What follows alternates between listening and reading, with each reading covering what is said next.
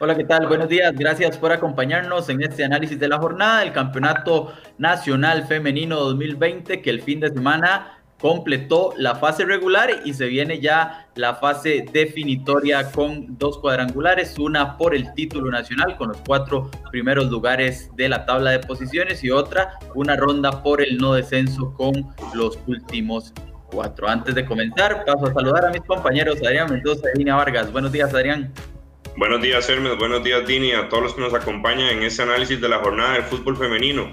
Como bien usted lo dice, Hermes, ya quedaron definidos los dos grupos, lo que será la lucha por el título y en el, en el otro, el tema del descenso, con un herediano que finalmente terminó en la primera posición. En una lucha muy cerrada, incluso en la última fecha, los cuatro primeros lugares con opciones de terminar líderes y sí, como lo dice Adrián, finalmente es Herediano el que gana la primera fase y se aseguró una gran final en caso de que no logre triunfar en esta segunda ronda. Dinia, buenos días. Buenos días Hermes, buenos días Adrián y buenos días a todos los amigos de CR hoy. Sí, una fase regular que deja claro quién fue el, o que deja un claro líder, que fue Herediano en este caso y bueno, un, equipo que también queda como último lugar y que tendrá que ir a luchar a la cuadrangular para no descender, que es el caso de Pocosí. Pasemos a repasar de una vez los resultados del fin de semana y comenzamos con este duelo del Herediano contra Coronado. Se realizó el pasado viernes en horas de la noche y las florenses logran una victoria contundente de 6 a 1. Ya ese día y a esa hora, en horas de la noche del viernes, se definió el liderato. Victoria de las florenses 6 a 1 se confirmó entonces el liderato de Herediano que no dejó ir esa oportunidad de terminar primero y, con esto eh, confirmarse en una gran final en caso de ser necesario para que el equipo florense o para que no se juegue la gran final, el equipo florense también necesitará ganar la cuadrangular. Eh, muy contundente el triunfo del cuadro florense que ganó gracias a los goles de Cristin Ganados, Diana Sáenz, Daniela Coto, Mariana Benavides, Marianela Campos y, y Paula Coto. Eh, un equipo florense que, muestra que tiene una gran mezcla entre jóvenes figuras con unas jugadoras experimentadas y cuando es necesario una u otra siempre se saben complementar. En el caso de Cabronado, eh, el gol fue de, de Alexa Herrera. Sí, victoria importante de las Florenses que hicieron una gran, una gran primera fase y se reflejó con el liderato después de las 14 jornadas. Con ese partido inició la fecha 14, la última de la fase regular que también vio como eh, Alajuelense derrotó a Sporting cuatro goles a uno, el segundo partido de Wilmer López como entrenador y las manudas que tenían opciones o tenían la posibilidad de terminar como líderes, incluso fueron líderes gran parte de la primera fase, pues se terminan eh, conformando con el tercer lugar, porque ya vamos a revisar los otros resultados, pero al final victoria importante para un cuadro manudo que cierra bien, Adrián más, más este compromiso que se disputó en el Morera Soto fue más por el orgullo, ¿verdad? Ya el, ver quién terminaba en la tercera o cuarta posición, ya ambas habían amarrado su clasificación a esta segunda fase en esa lucha eh, por el título. Como bien lo dice usted, es un equipo Manu que fue el que impuso el ritmo, ¿verdad? En esa, en esa primera vuelta, eh, líder indiscutible, no perdían y tenían un paso arrollador, sin embargo cayeron ahí en un en un bache que incluso llevó a la exjugadora del equipo femenino de Liga Deportiva La Valencia, Chile Cruz, a lanzar algunas críticas en redes sociales, pero ya con la llegada de Wilmer López, eh, llevan dos victorias de forma consecutiva y ambas por goleada. Ante Sporting, las anotadoras fueron eh, Raquel Rodríguez, María Fernanda Barrantes, Ivonne Rodríguez y Gabriela Guillén, mientras que para el equipo de Sporting, que cierra esta, esta fase regular en la cuarta casilla, la única, la única anotación llegó gracias a un autogol de Cristel Chávez. Sí, importante victoria para las manudas y eh, que las, las pone en, buen momento, ¿verdad? Después de la llegada de Wilmer para lo que será la segunda fase. La fecha continuó el domingo con dos encuentros ya para finalizar esta primera fase. Dimas Escazú derrotó 4 a 0 a Suba Sports. Ya estos dos equipos sabían que les tocaba ya estar en, en la ronda por el no descenso. Igual Dimas eh, logra una victoria importante y reafirma que ha hecho un buen campeonato. Lastimosamente para ellas, Dinia no les alcanzó para meterse en la ronda por el título. Le queda hacer como mal sin sabor a, Dimas porque estuvo muy cerca de meterse en esos cuatro primeros lugares, pero al final por muy poquito se le escapó.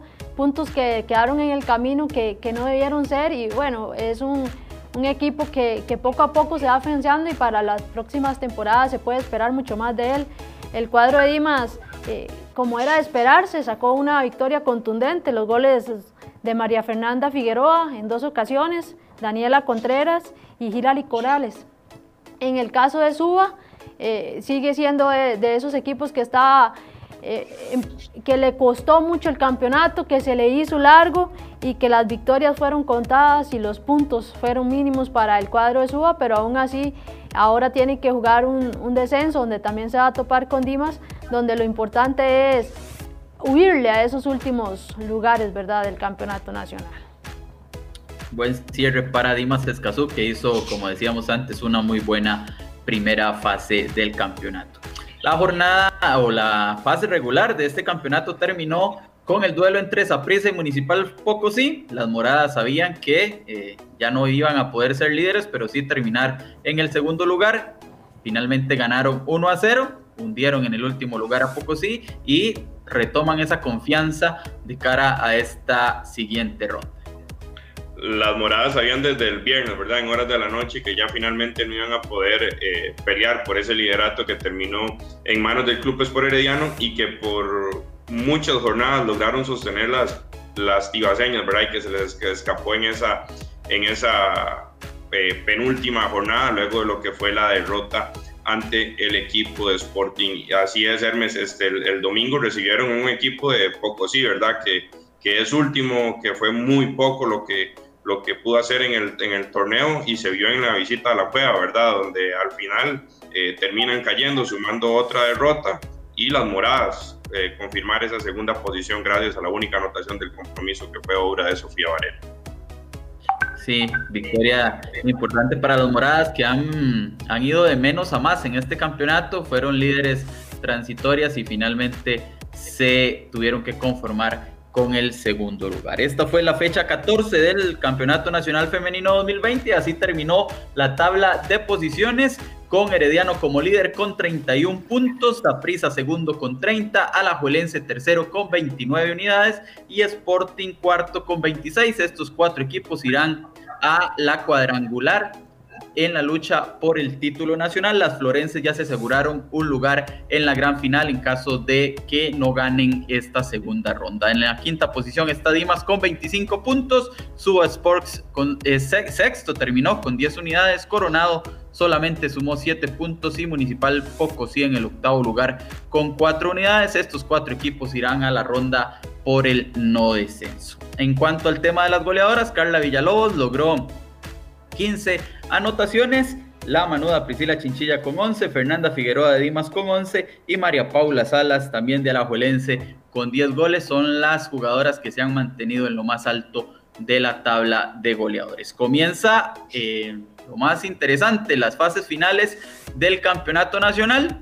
La cuadrangular A, que será la ronda por el, el título iniciará con un gran partido. Herediano Alajuelense este sábado 17 de octubre a las 3 y 10 de la tarde. Las florenses serán locales contra el cuadro que dirige Wilmer El Pato López. Y en el otro compromiso que se jugará este domingo 18 de octubre a las 11 de la mañana, Saprisa recibirá al Sporting FC. Esta será la primera fecha de esta cuadrangular, de esta segunda fase ronda por el título nacional. Mientras tanto, en la segunda cuadrangular, que es la ronda por el no descenso.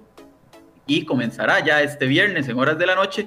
Dimas Escazú recibirá a Coronado a las 8 y 5 de la noche. Y para el domingo a las 3 de la tarde se jugará Suba Sports contra Municipal Pocos. Y esa va a ser la jornada que tendremos este fin de semana, comenzando desde este viernes y hasta el domingo, ya en la ronda final del Campeonato Nacional Femenino 2020. Gracias Adrián, gracias y gracias a todos ustedes por acompañarnos. Recuerde que puede seguir informándose en cereoy.com y a través de nuestras redes sociales. Buenos días.